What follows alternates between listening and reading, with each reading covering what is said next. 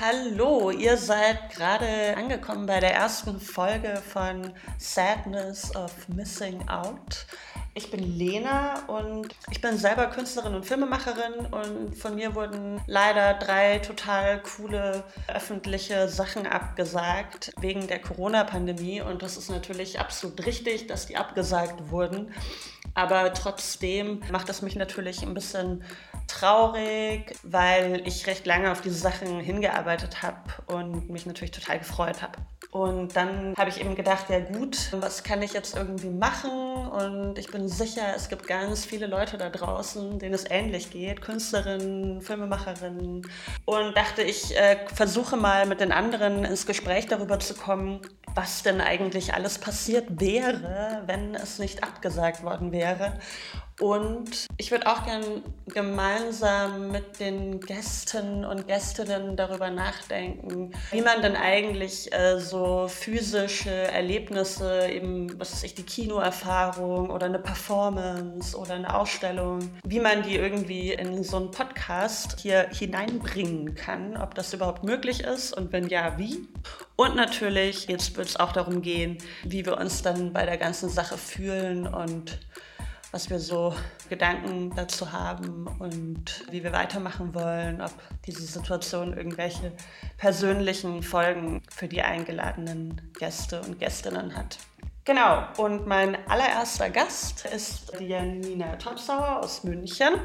Die kenne ich schon recht lange und eine Künstlerin, die in München an der Akademie studiert hat und sie würde uns heute berichten von einem total coolen Ausstellungsprojekt, das sie mit zwei Kollegen in München gestartet hat. Ich bin im Haus, du bist im Haus, ich bin im Haus, du bist im Haus. Also ja, die Janina ist jetzt am Telefon mit uns. Hallo. Hi. Grüß dich. Hi. Ich fände es total schön, wenn du einmal kurz nochmal berichtest, was ihr bei der Ille-Galerie genau macht. Das wäre mal so ein ganz cooles Intro. Ja, die Ille-Galerie, wie der Name vielleicht auch schon so ein bisschen andeutet, ist tatsächlich illegal. Wir haben da im Dezember letzten Jahres vier, also zwei Einzel- und zwei Doppelschaukästen in der Barerstraße in München aufgebrochen in einer Nacht- und Nebelaktion. Die standen da schon seit diversen Jahren leer und gerade so die Situation in München, Mietmarkt, ähm, Kreative haben keinen Platz mehr, wir müssen immer weiter ausweichen. Da haben wir uns gedacht, das reicht uns jetzt gerade und da haben wir einfach ähm, diese Schaukästen aufgebrochen, schön mit einem Bolzenschneider in der Nacht unsere eigenen Schlösser hingehangen und seitdem ist es die Elle-Galerie. Cool. Und wie viele Ausstellungen habt ihr bisher gemacht? Ähm, wir hatten vor zwei Wochen, kurz vor Corona-Krise, noch unsere fünfte. Genau, also wir haben Mitte Dezember haben wir selber am Anfang mal ausgestellt, weil wir einfach selber noch nicht wussten, wie läuft es, kommt da sofort die Polizei, werden die auch sofort abgerissen, weil das Haus auch gerade renoviert wird. Das soll ähm, eins der teuersten Wohnhäuser Münchens dann mal werden, wenn das fertig ist. Also das Haus innen drin, in, also direkt bei den Schaukästen genau, und haben uns da noch nicht so wirklich getraut. Aber nachdem das von Mal zu Mal besser wurde und die Nachbarn alle total einverstanden sind und so herzlich mit uns umgehen, haben wir das richtig regelmäßig jetzt gemacht und lassen da Künstlerinnen und Künstler ausstellen. Sehr cool. Und ihr seid wer genau? Also ihr seid mehrere Leute, ne? Ja, also wir sind drei. Also ich bin eine Ex-Studentin der Kunstakademie und noch zwei Studenten der Kunstakademie, Sebastian Tornicke und ich, die Janina. Genau. Cool. Super. Und genau, also die ganze Idee mit Sadness of Missing Out ist ja, dass wir versuchen, so ein bisschen die Sachen, die eben jetzt leider nicht passieren können, in ein Gespräch äh, irgendwie umzuformulieren. Und genau, vielleicht möchtest du der, der Sache mal äh, eine Chance geben und versuchen, uns zu berichten, was gewesen wäre. Ja, also diesmal hatten wir, wir hatten schon fünf neue Künstler und Künstlerinnen. Das waren zum ähm, der Minjay, das war die Rebecca, das war der Jochi und der Flo aus der Akademie, also die waren vier Akademie-Studierende hatten wir und eine haben wir jetzt immer von außerhalb. Das war die Jeanette Weiß, die ist aus Amsterdam und die hätten jetzt hat in einer Woche bei uns ausgestellt. Äh, ausstellen heißt bei uns immer, dass es kein typischer White Cube oder dass man da ewig aufbaut und es eine typische Ausstellung ist. Bei uns bedeutet Ausstellen eigentlich eher connecten, also dass sich Leute kennenlernen, die sich normalerweise nicht kennengelernt hatten, auch für uns. Also meistens kennen wir die Leute nicht so wirklich, die wir einladen, auch um so ein bisschen dem Klickentum in München so ein bisschen gegenzuwirken. Und wir lernen die dann einfach kennen. Und deswegen müssen, also müssen nicht, aber sollten unsere Künstlerinnen und Künstler vor der Ausstellung immer zusammen Suppe kochen. Tatsächlich, einfach nur Suppe kochen. Die gibt es dann auch immer am Abend der Ausstellung direkt bei uns auf der Straße. Und genau, und so lernen die sich kennen und so lernen wir sie kennen. Und das fällt jetzt leider alles flach. Keine Suppe auf der Straße, kein Glühwein, kein Bier. Und das hätte es eben nächste Woche bei uns gegeben. Und kannst du ein bisschen verraten, was es äh, für Kunst gegeben hätte? Mhm. Also Jochi, Johannes Thum, der ist Bildhauer und er hatte vor, eine, eine Skulptur in seinen Schaukasten zu bauen, die zum einen fragil aussieht, aber eigentlich aus Zement und Holz gebaut ist, aber sie soll am Ende sehr fragil und als würde sie zusammengeknüllt einfach dort in diesem Schaufenster liegen. Man muss auch immer sagen, alle Künstler gehen auch wahnsinnig viel auf diese Schaukästen ein. Also die Schaukästen, die breitesten sind zwei Meter breit, 1,50 Meter hoch und sind eben nur 20 Zentimeter tief. Da bleibt nicht viel Platz, ebenso wie es in München ist, so mit der mit ähm, dem Platz und mit den Mieten und allem. Genau, da muss man sich eben sehr viel anpassen. Die Jeannette Weiß, unsere Künstlerin, die in Amsterdam studiert hat, die hätte echt super schönen Teppich, den sie selber geknüpft hat, gezeigt. Den muss man sich so ultramarinblau vorstellen. Und sie hat, sie ist eine Sachensucherin und Sachenfinderin. Sie findet immer ganz viel auf der Straße und hat da kleine Plastikteilchen einfach so in ihrem Leben findet die immer und sortiert die nach Farben. Und diesen Teppich, da hat sie kleine Plastikdinger, die sie überall auf der Welt gefunden hat, mit eingewebt. Und das sieht einfach grandios aus. Der hätte genau in diesen ähm, Kasten so reingepasst und perfekt gepasst. Und der Minje, Minje Lee, der ist ein Künstler, der hat auch in der Kunstakademie studiert, kommt aber eigentlich aus Thailand und der hätte eine Performance gemacht das heißt, er hätte seine Performance-Utensilien im Kasten gehabt, hätte den dann geöffnet und hätte dort ähm, dann eine Performance gemacht und auch mit dem Kasten gearbeitet. Aber das musst du nochmal erklären. Er wusste noch nicht genau, wie er auf den Kasten eingehen muss. Also es wäre auch im Prozess jetzt passiert. Ja. Ähm, normalerweise macht er Performance, wo er auch mit dem Ort arbeitet. Also in sehr engen Räumen. Er hat zum Beispiel Platzangst und er arbeitet in sehr engen Räumen. Also er sperrt sich auch selber ein und macht der Performance in so engen Räumen, ähm, versucht durch Tunnels durchzuschlüpfen und gerade dieser enge Ort, mit dem hätte er gearbeitet.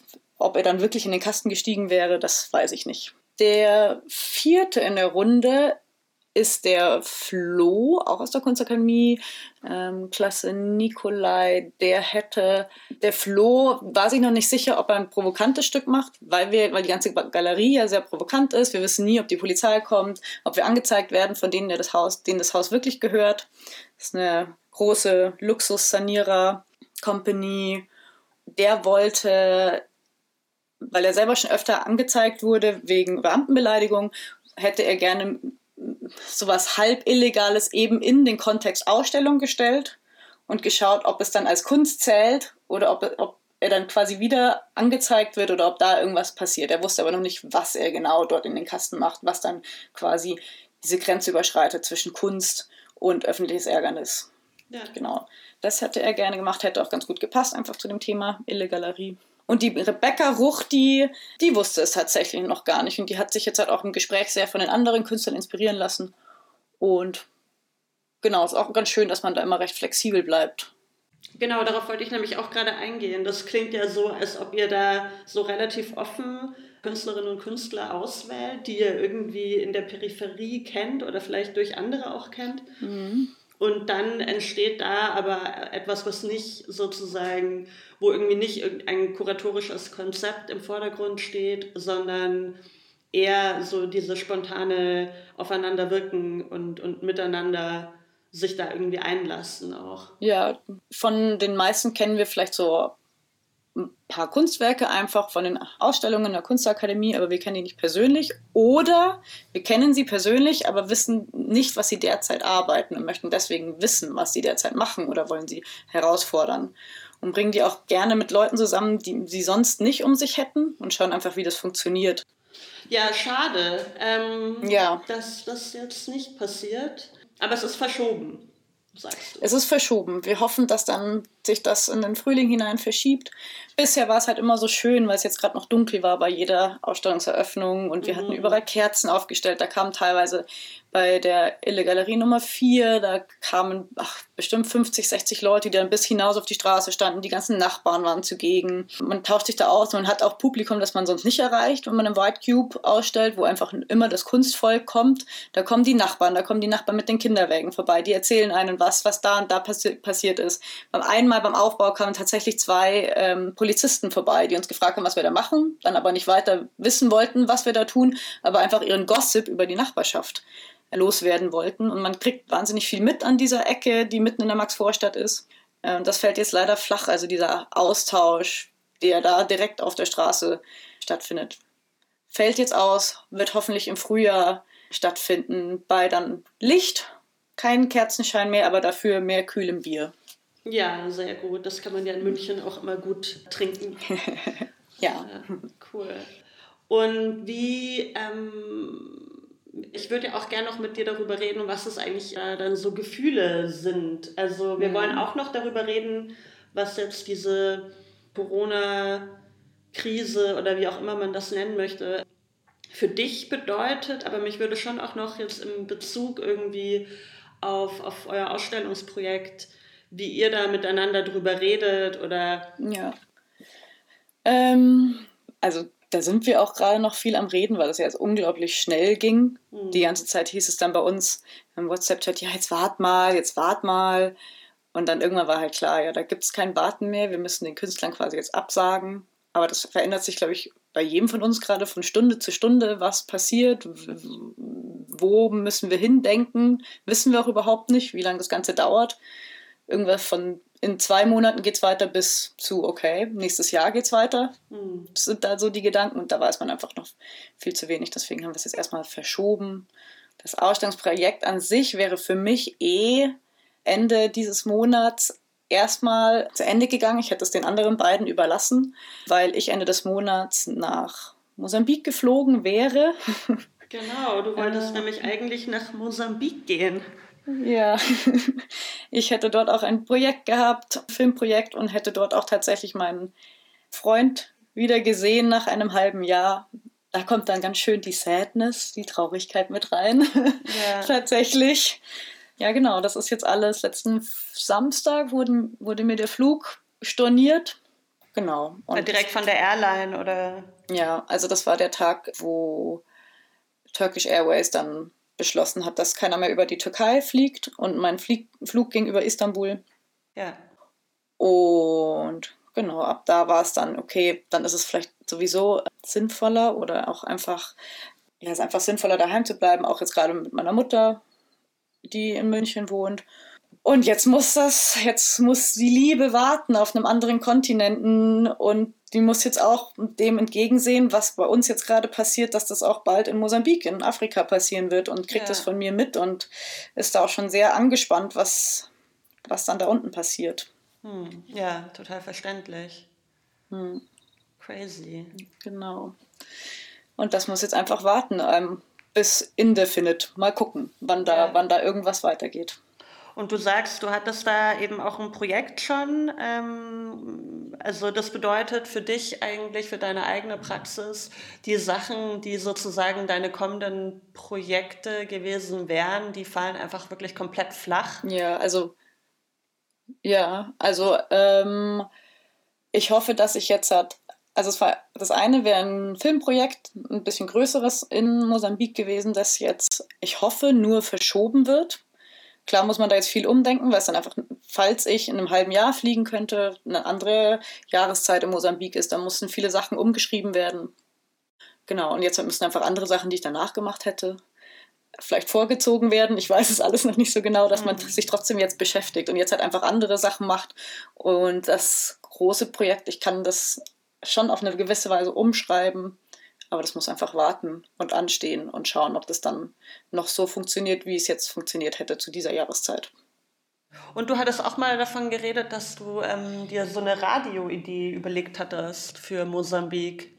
Ah ja, ja, das wäre tatsächlich äh, ganz spannend. Ja, ich dachte, weil ich auch viel mit Audio in letzter Zeit gearbeitet habe, auch gerade unten, weil es einfach so ein Re- ein Field Recorder rumzutragen ist einfach sehr viel weniger anstrengend, als wenn ich jetzt Malerin wäre und dann meine Leinwand rumtragen würde oder so. Und ich habe viel mit der Audioarbeit gearbeitet und es gibt bei uns, wo ich dort wohne, in Mosambik, in der Nähe von Injamban, keine einzige Radiostation. Wir empfangen nichts im Auto. Und dann dachte ich, das wird doch mal Zeit, dass es da ein Radio gibt, wo alle gemeinsam an irgendwas arbeiten können. Und das so ein bisschen einfach die Leute zusammenbringt und jeder kann was beitragen und hören. Und genau. Und das wäre Teil meines Projektes, das Aha, okay. ich unten vorhatte. Ja. Ich habe gerade gedacht, vielleicht ähm, ist ja so ein Radioprojekt, so ein Online-Radioprojekt etwas, was man auch also zwischen Mosambik und Deutschland sogar schon starten könnte. Oder Ja, definitiv, definitiv.